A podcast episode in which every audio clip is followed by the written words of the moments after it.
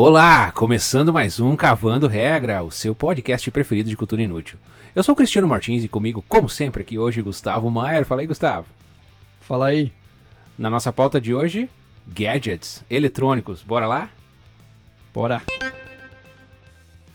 A nossa geração, quando fala de eletrônico, fala de gadget, eu acho que o, não, não dá para fugir do smartphone. O smartphone está presente aí na nossa vida, na nossa geração e, bom, todo mundo hoje usa smartphone. Mas uh, para começar esse papo hoje, eu queria voltar um pouquinho no tempo, antes do smartphone, uh, o que, que a gente usava de eletrônico, esse tipo de coisa. Uh, eu lembro de, de ter tido um Palm. Lembra disso, Gustavo? Como é que funcionava? que, que é um Palm? Cara, eu lembro que eu tive aquele. Acho que o meu era um tal Desire, alguma coisa assim. Ah, eu não tive, não tive aqueles mais caros, é, era um telinha monocromática, verdinho com preto só. Ah, e, e, eu usava, tinha uma canetinha e fazia umas anotações. Eu acho que aquele foi, o, foi, foi, foi, foi um contato, mas ah, lembrei agora que antes de Palm ah, tive que Walkman, eu tive também. Ah, cara, me fugiu. Game Boy, eu tive Game Boy, isso foi na minha adolescência ali, no final da década de 80. Não, adolescência. Ah, sei lá se é conta adolescência ali, mas. Início dos anos 90. Início dos anos 90 eu tive um Game Boy. Eu lembro mais ou menos nessa época também de ter tido um Walkman e o tocador de fita cassete e o Palm um pouquinho mais pra frente. E, e na tua época aí, Gustavo, tu chegou a ter essa, essas bugigangas todas aí? Fala a verdade pra você, eu não cheguei a, a ter, mas eu lembro que meu pai tinha um pager ele adorava o pager, ele colocava na cintura ali, no cinto, recebia ligações e tal, e podia ver quem que tava ligando para ele ou e mas o pager não recebia ligação, né? O pager na verdade é, era uma central. Eu, eu posso estar enganado, eu nunca tive não. pager. Mas chegava uma mensagenzinha de texto ali, tipo um, um, código Morse que alguém usava lá e caiu umas letras ali, né? Sim, exatamente. Era como se fosse algo para receber é, alguma ligação perdida ou algo que você está recebendo ali. É, acho que é ligação, não é? Cara, não era ligação, eu acho que era uma. Uh, o teu pai devia ser um cara importante, porque nessa época só quem era muito importante tinha pager. Eu, eu, eu, lembro assim de médicos e esse tipo de coisa que trabalhavam com emergência, recebia uma mensagem no pager, ligar urgente para, daí vinha um número. Daí a pessoa ia lá no telefone fixo, telefone de casa, pegava o telefone e fazia uma ligação. Eu acho, pelo menos, que era esse tipo de mensagem que chegava no pager, cara. Não era uma bina de celular, alguma coisa assim. Eu acho que tu tá misturando poucas coisas aí. Sim, mas é, na época a gente morava nos Estados Unidos e meu pai ele atuava na área de é, turismo e ele tinha um pager justamente para isso. É, de fato, como eu, eu, já disse aqui, não é tanto da minha época, não chamando você de velho ou nada assim, né? Não querendo te desrespeitar, mas eu lembro que meu pai tinha um negócio chamado pager. é, assim, é, Não, é, não é da minha época também, e o meu pai não era importante na época para ter um. Então... Mas, é, cara, eu vou te falar que é, eu lembro as coisas que eu lembro de ter foi um Tamagotchi e outro o Discman, que era a evolução do Walkman. Eu acredito que você teve um Walkman, né? Mas eu tive um Discman. E o Tamagotchi, aquele videogamezinho simples de você é, ficar cuidando de um pet. É, a, a, gente tem aí uma, uma diferença de, de geração aí, talvez meia geração, porque eu lembro que o Tamagotchi, eu tenho uma irmã que é, ela é 5 anos mais, mais nova que eu, e ela teve Tamagotchi. Na época do Tamagotchi, eu, eu já não usava mais esse tipo de coisa. Uh, mas voltando ao Discman que você comentou, eu tive o Walkman, mas o Discman eu não tive, porque o Discman era muito caro. Mas é que você já morava fora, morava nos Estados Unidos, era tudo mais fácil. Eu lembro que isso era muito caro aqui. Aqui não, uh, no Brasil. Uh, então eu tive o Walkman e lembro que o, o tipo de, de mídia que, que eu consumia, a gente pegava aquelas fitas cassete, fita virgem e gravava a programação da rádio, tentava pegar a música do início ao fim e, e, e acabava levando na viagem o, o, Walkman. Funcionava a pilha, consumia Sim. muita pilha, não era bateria recarregável, era uma dor de cabeça, na verdade. Cara, eu, o que eu me recordo era que meu pai, ele assinou um plano que uh, todo mês, assim, ele, ele tinha uma revistinha e ele selecionava os CDs que ele queria para aquele mês. E ele pagava, tipo, uma, uma subscription que ele pagava que é, recebia X CDs. E eu lembro que entre eu e meus irmãos a gente decidiu os CDs que iam vir. E, e, devido a esse plano, eu lembro que a gente pegou cada um o Discman na época para poder escutar, porque todo mês ia vir CD.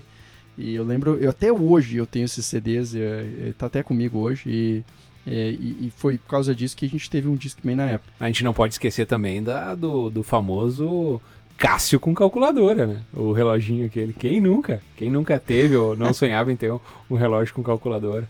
O, o, pioneiro aí do, dos smartwatches. Claro. Respeitado Cássio, né? Mas em relação à revolução que trouxe o que a gente tem hoje, né? Os smartphones, os smartwatches, os wearables e assim por diante.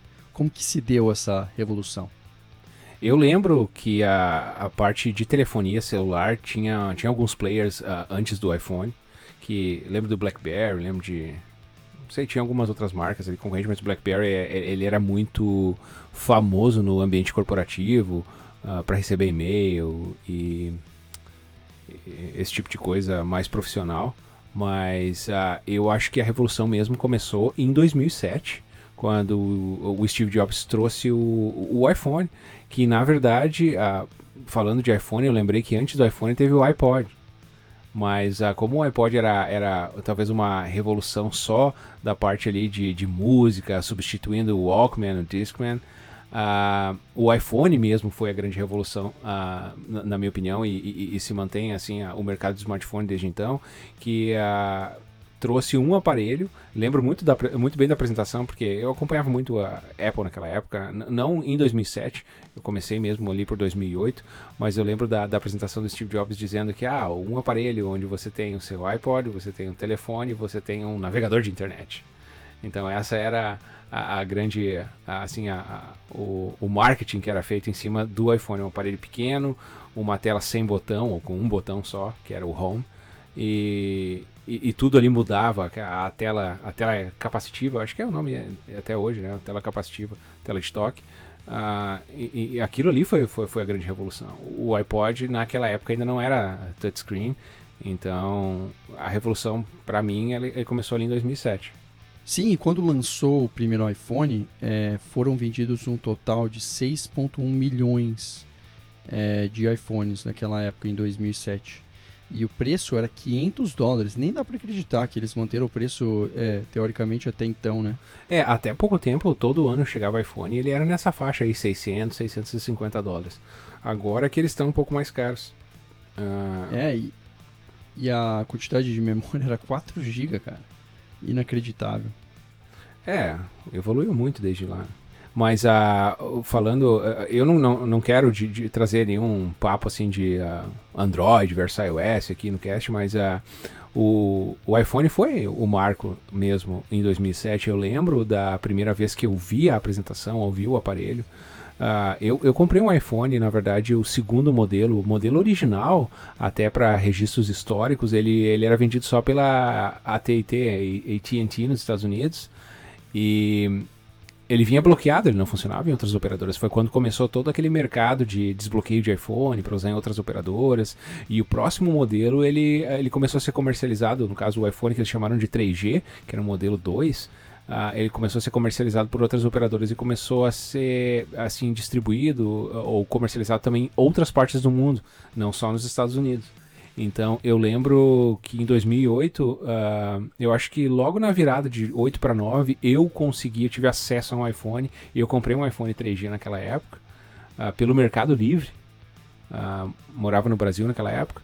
E eu lembro assim, a, a, a primeira impressão que eu tive, eu, eu, eu, fiquei fascinado pela questão de não ter botão.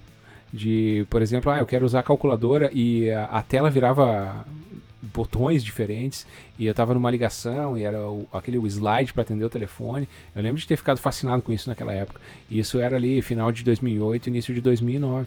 Bom, eu já não entrei diretamente na Apple. Eu lembro que eu tive o meu primeiro telefone foi um Android, eu nem lembro quando foi, sinceramente. Mas é, eu fui ter iPhone, é, assim, eu acho que uns dois, três anos atrás, sinceramente. Eu sempre fui o adepto a, aos telefones com Android.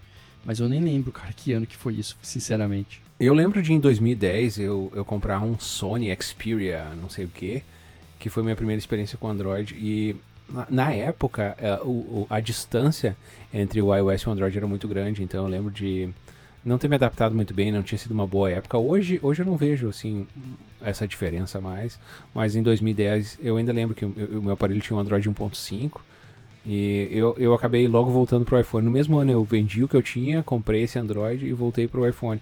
E, e na verdade foram muitos, muito poucos modelos de iPhone de 2008 para cá que eu não tive. eu comprava, todo ano eu comprava um modelo novo. E fui fazendo isso, o 3, eh, o 3GS, o 4, o 4S, o 5, o 5S, eu tive todos. E agora que eu dei uma relaxada, agora eu parei de, de trocar de telefone todo ano. É, para mim hoje já não faz mais tanto sentido, não vejo essa necessidade. Mas eu lembro ali que na ali pela volta de 2010, 2011, aquela época ali, o, o iPhone para mim era o, o, o, assim, o, o aparelho de o sonho de consumo. Todo, todo ano tinha que ter o novo, tinha que ter, tentar ter o mais novo possível. Eu lembro também de fazer como o mercado de usados. Uh, o mercado de novos não era tão forte no Brasil, então o mercado de usados era muito forte. Então quem conseguia ter acesso ao aparelho fora do Brasil conseguia muitas vezes trocar o aparelho todo ano sem colocar muito dinheiro em cima. Então eu vinha fazendo isso muito tempo. Sim, e eu acho que eu desde então, assim, tive, é, como já disse, tive é, celulares. Eu tive, eu acho que o primeiro que eu tive foi Motorola. Depois eu nem lembro mais, cara tantos telefones, cada ano trocava um, porque saiu um mais novo, mais legal, mais interessante. Mas eu lembro que eu comecei por Motorola, não lembro o modelo, sinceramente. É, eu sempre fui mais interessado é, no Android, porque sempre tinha aquele papo de ter mais acesso, assim, você podia... Eu, eu adorava, cara, sempre, eu sempre fui da música, toco bateria, e então eu adorava colocar música no meu celular. E sempre, cara, eu... Te, ah, Desculpa, tem que colocar uma coisa muito importante nesse, nesse detalhe de evolução, porque eu tive um iPod. Enquanto eu tinha um telefone Android, que antes eu tive o, te o telefone Android, depois, durante o tempo, eu tive um iPod, eu lembro o saco que era para colocar música usando o iTunes. E eu disse para mim, eu nunca vou ter um iPhone. Isso aqui é um saco. E eu ficava muito, muito bravo, cara. Porque era muito trabalho para conseguir colocar música no, no, no iPod. Então, assim, eu fui evoluindo com o Android até que um ponto que eu cheguei a ver a, a, a, os benefícios de ter um iPhone em relação à segurança e tudo mais. Eu fui meio que comprado, é, fui comprado pela essa ideia. E aí eu fui ter o primeiro iPhone que foi, eu acho que uns dois, três anos atrás, como eu disse. E eu acho que eu tenho feito o caminho inverso. Depois de tantos anos uh, com o iPhone, desde ali 2008, 2009, eu tenho considerado fortemente testar um Android. E tem me agradado muito esses, uh, esses aparelhos do, do, Google, da Pixel. Uh, talvez pela aquela propaganda que fazem de ser o Android original, Android puro, não ter modificação. Eu tenho considerado fortemente pegar um. E acho que vou acabar testando esse ano, que vem eu vou pegar um. Então, eu já considero é, a minha trajetória, eu acho que é o contrário, cara. É, como a gente da área de TI, eu sou desenvolvedor, eu, quando cheguei aqui no Canadá, meu sonho sempre foi ter um MacBook, e claro, eu guardei um dinheiro do que das coisas que eu vendi no Brasil e acabei comprando um MacBook. E é, eu já tinha um iPhone e, assim, utilizando os dois juntos, cara, a experiência é outra. A experiência é outra. É, muitas das coisas. Eu não quero aqui fazer um merchan de menino da, da Apple aqui, mas, cara, é, em termos de, é, de você ter dois dispositivos que são conectados de, com tanta facilidade, cara, isso me deixa assim muito é, feliz pelo preço das coisas, sabe? Porque eu sabia que eu ia ter um Mac e sabia e já tinha um iPhone. Então, vendo as coisas trabalharem juntas, por exemplo, quando eu recebo ligação, toca no meu MacBook, é, já é uma coisa que, tipo, cara, que legal essa conectividade, o que a Apple faz e tudo mais.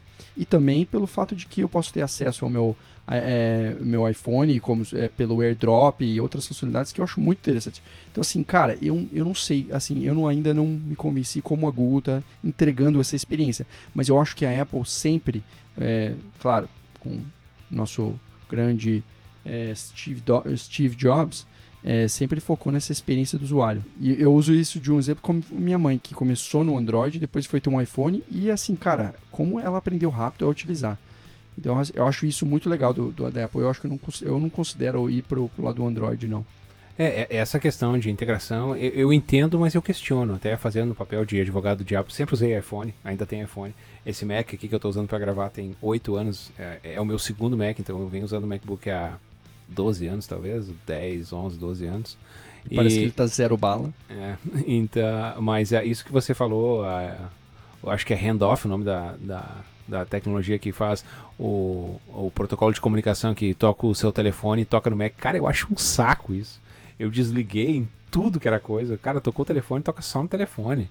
Eu não quero saber de tocar no Mac, pra quê? Eu não gosto nem de atender o telefone. Uh, daí vai tocar no meu Mac, vai me atrapalhar.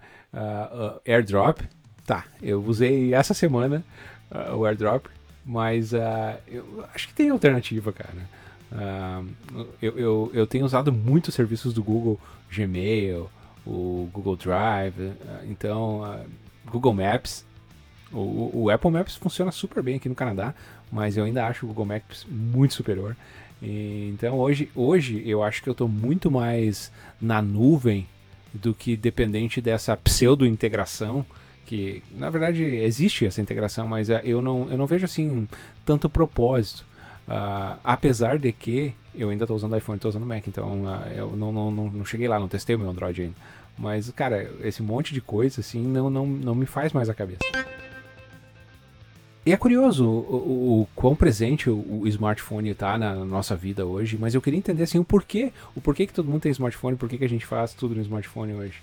Tem uma razão? Bom, as pessoas começaram a utilizar o iPhone como organizador.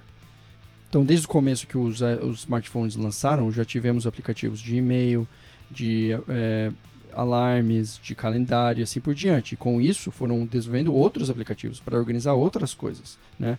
É, e, e assim foi a evolução. Mas não só a evolução dos aplicativos, mas também a, a tecnologias para integração de é, sem fio, como o Bluetooth, o Wi-Fi, o RFID, que já, já é desde a época do, sei lá, do Game Boy. E com isso foram é, desenvolvendo dispositivos externos que puderam conectar com o iPhone, com o smartphone.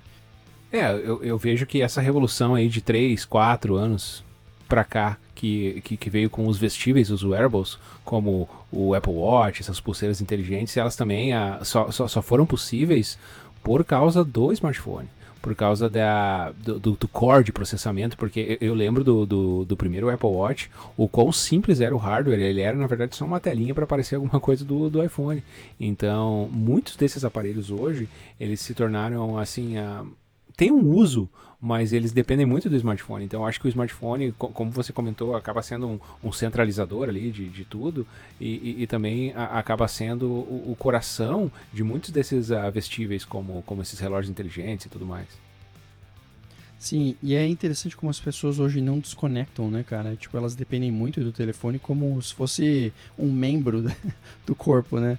E, e, e, cara, e assim por diante. Começaram tanto a evolução dos, dos, dos wearables como relógios inteligentes, com pulseiras e outros por aí. Então eu lembro que o primeiro wearable que eu tive foi, é, acho que também dois, três anos atrás, quando lançou o Fitbit, o relógio da Fitbit. É, putz, eu, quando lançou, achei muito interessante. Eu estava é, indo para academia e eu, eu lembro que eu queria algo para poder mensurar meu tempo, meu tempo de atividade, meus passos, é, meu batimento cardíaco, é, e, e, poder armazenar isso em algum lugar. E, e tinha um aplicativo já do, do, do, iPhone. Então, cara, era, era muito interessante poder ter isso. E foi meu primeiro acesso a um wearable. Eu tive o é, Apple Watch, eu usei por três anos. Eu tive aquela versão que era o Series One que na verdade ele não foi o primeiro, ele foi a, o primeiro é, com a, uma revisão do primeiro com o processador do, do, do segundo. É, é, uma confusão, mas a, a, resumindo, tem o, o, o, original lá, que é, foi o primeiro, e daí tem o Series 1, Series 2 e assim vai. Acho que está no 5, 6 agora. Uh, então eu tive esse, o Series 1. Uh, ah, eu usei ele por 3 anos. Eu comprei ele em 2016 e eu usei ele até o final de 2019. Uh, ele já estava velho, tá? estaria na hora de trocar. Eu acho um hardware caro e, e eu tive fazendo assim um, um apanhado do, do que eu estava usando do, do Apple Watch e na verdade eu usava ele para poucas coisas. Mas o que eu mais gostava dele era a questão do alarme, uh, de não tocar mais no smartphone na cabeceira da cama e, e tocar no pulso, me acordar no pulso. Uh, então eu usava muito essa função e também o contador de passos. E, só que te, te, tem uma questão que a bateria do, daquele Apple Watch, eu acho que nas gerações atuais continua assim. Ela, ela dura em média 30, 36 horas, ou seja, não são dois dias. Então, basicamente, se, se você quer dormir com ele para ser acordado, para ele monitorar o seu sono, alguma coisa assim, você tem que uh, carregar ele todos os dias. E não pode ser durante a noite porque você vai acabar dormindo com ele de noite.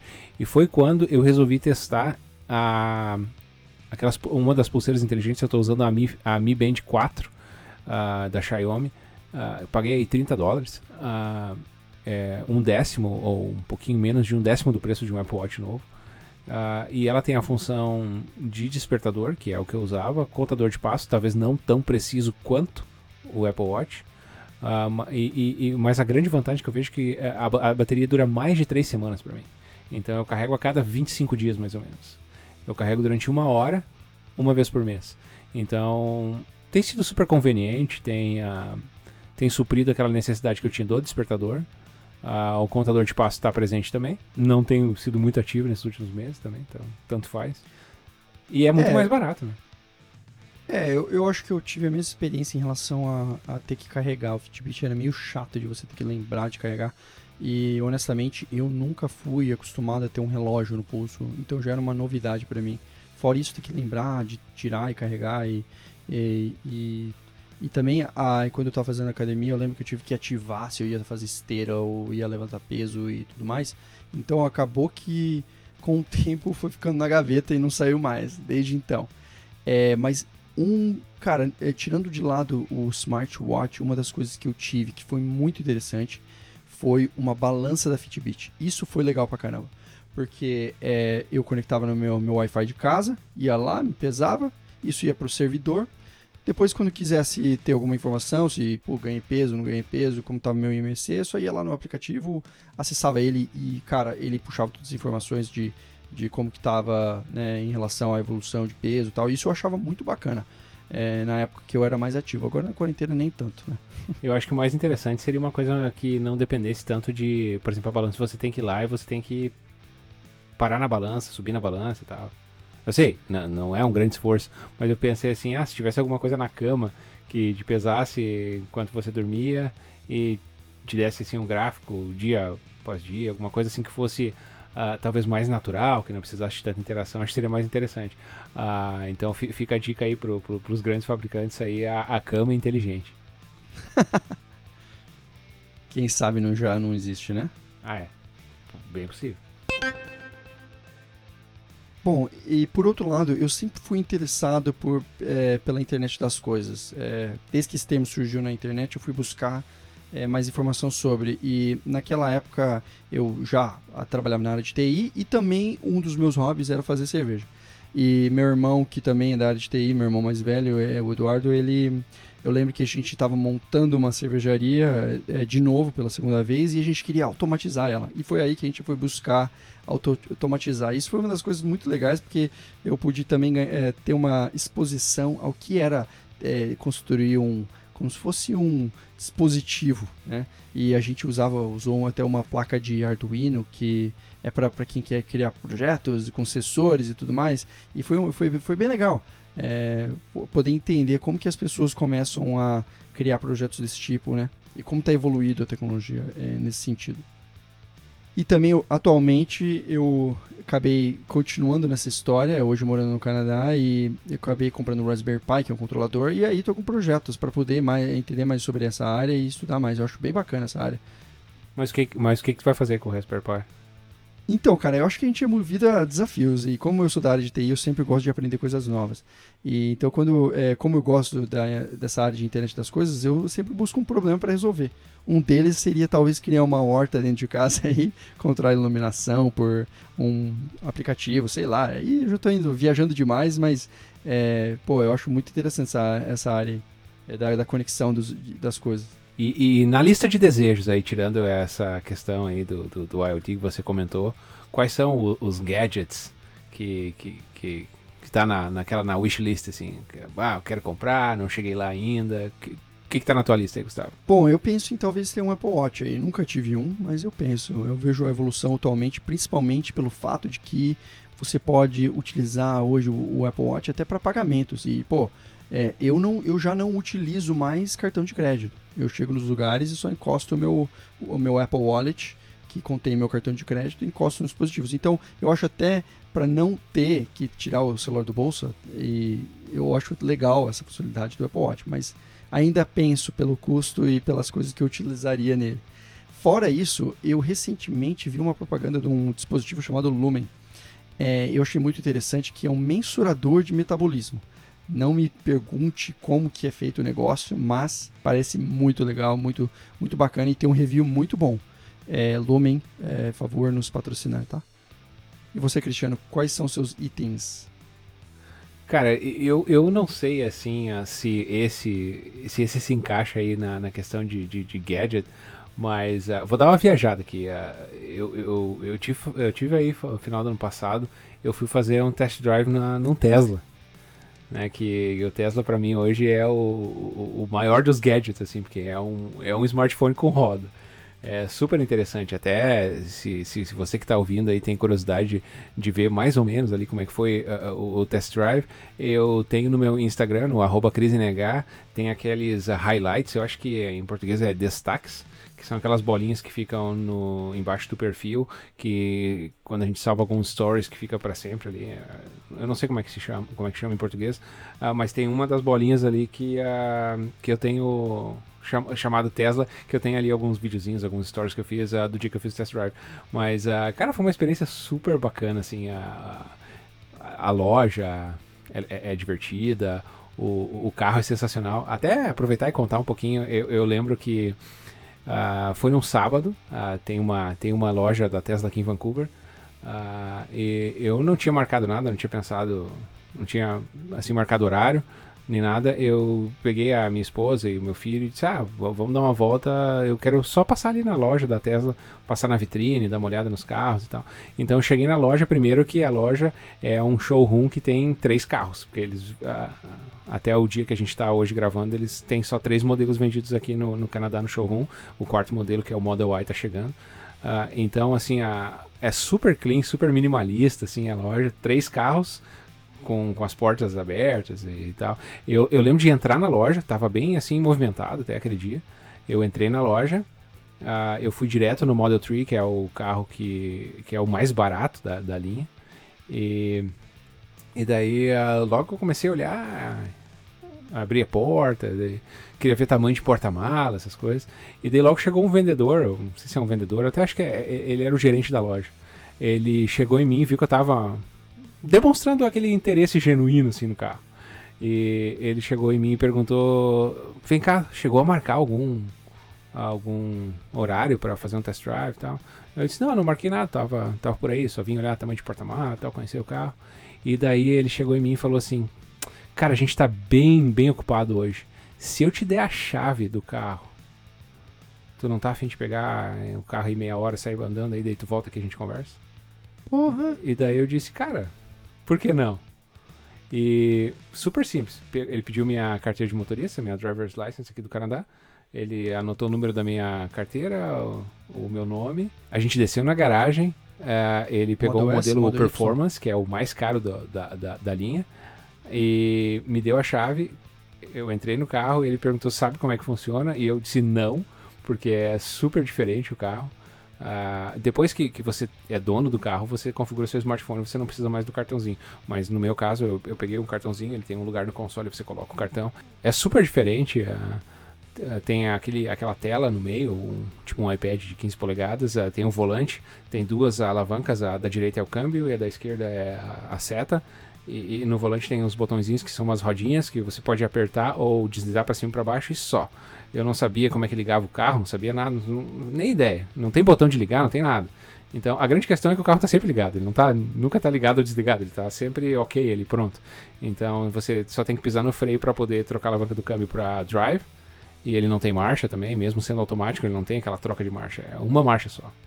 E, cara, sensacional a experiência. dei uma voltinha ali meia hora na, na, na, volta da, da loja mesmo, não fui muito longe, morrendo de medo, assim, de, de, de, de apertar demais o acelerador, porque o performance ele eu acho que faz de, de 0 a 100 em, em 3 segundos e alguma coisa. Então é, é um carro super esportivo, apesar de ser elétrico. E qual deles seria estaria no seu wishlist? Cara, eu, eu, se eu for comprar um, eu tenho que ir no modelo mais barato. Tem que ser nesse aí, no, no 3. E ele tem uma versão chamada Standard, que eu acho que são 35 mil dólares americanos.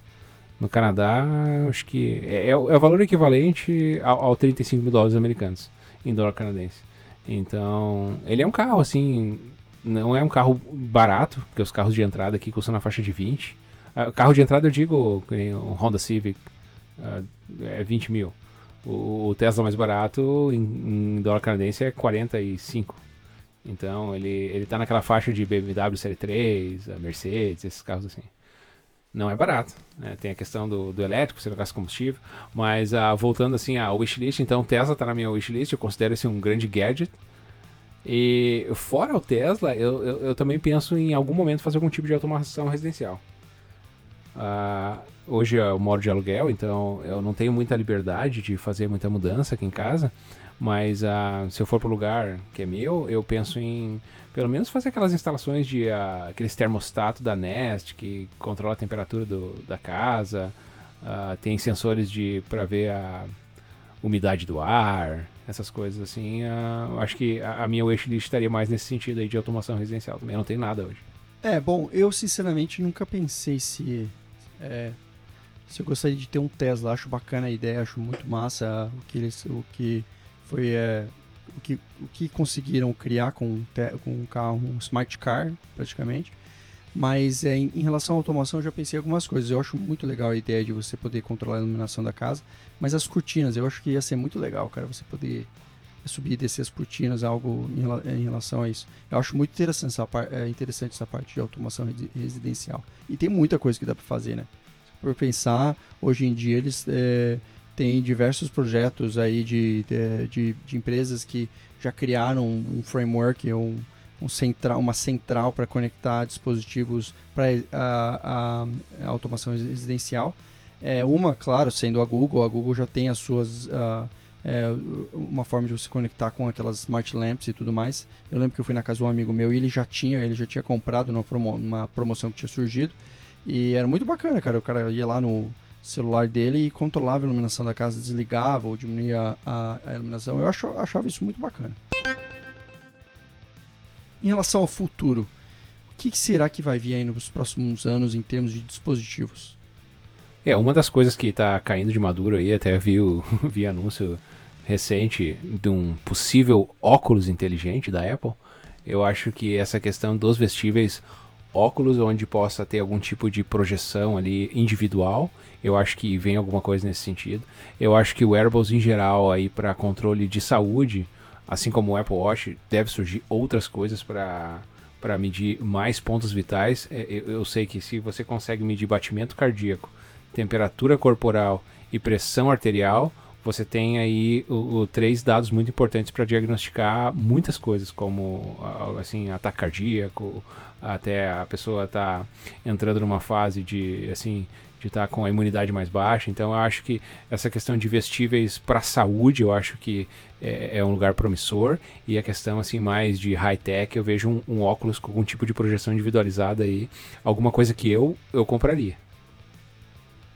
É, eu concordo muito com a questão da saúde. Eu acho que está sendo criado muitas é, necessidades em, em torno é, desse tema. E até eu, eu lembro que eu, eu, li numa matéria onde eles estavam começando a criar é, médicos, é, funções de médicos que pudessem ficar conectado o tempo todo com como está a sua, sei lá, seu batimento cardíaco é, e tá querendo, e começando a capturar isso, ou seja, surgindo um negócio para isso, né? A pessoa está com um smartwatch lá, não sei das quantas, está tendo, sei lá, um pico de estresse ou alguma coisa assim, o cara está ali monitorando. Então, eu acho que muitos wearables é, e outros dispositivos vão ainda surgir. E em relação ao óculos, eu acho que a Google já tentou isso.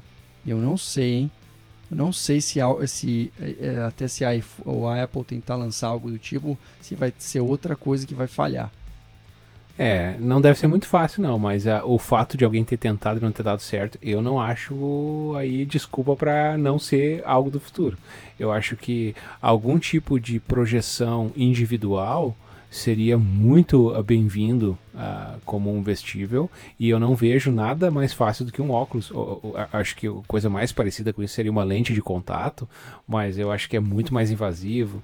A, a barreira de entrada acaba sendo maior. Eu acho que o óculos aí tem alguma coisa aí. Eu sei que tem que a, a tecnologia tem que evoluir muito para as peças ficarem menores, assim, para fisicamente ficarem uh, bem com o óculos, questão de bateria, questão de processamento, até questão de projeção, como é que isso vai acontecer no óculos, na, na, na lente, uh, mas eu, eu, eu, vejo assim, cara, é um produto que é super atraente, assim, ao meu ver.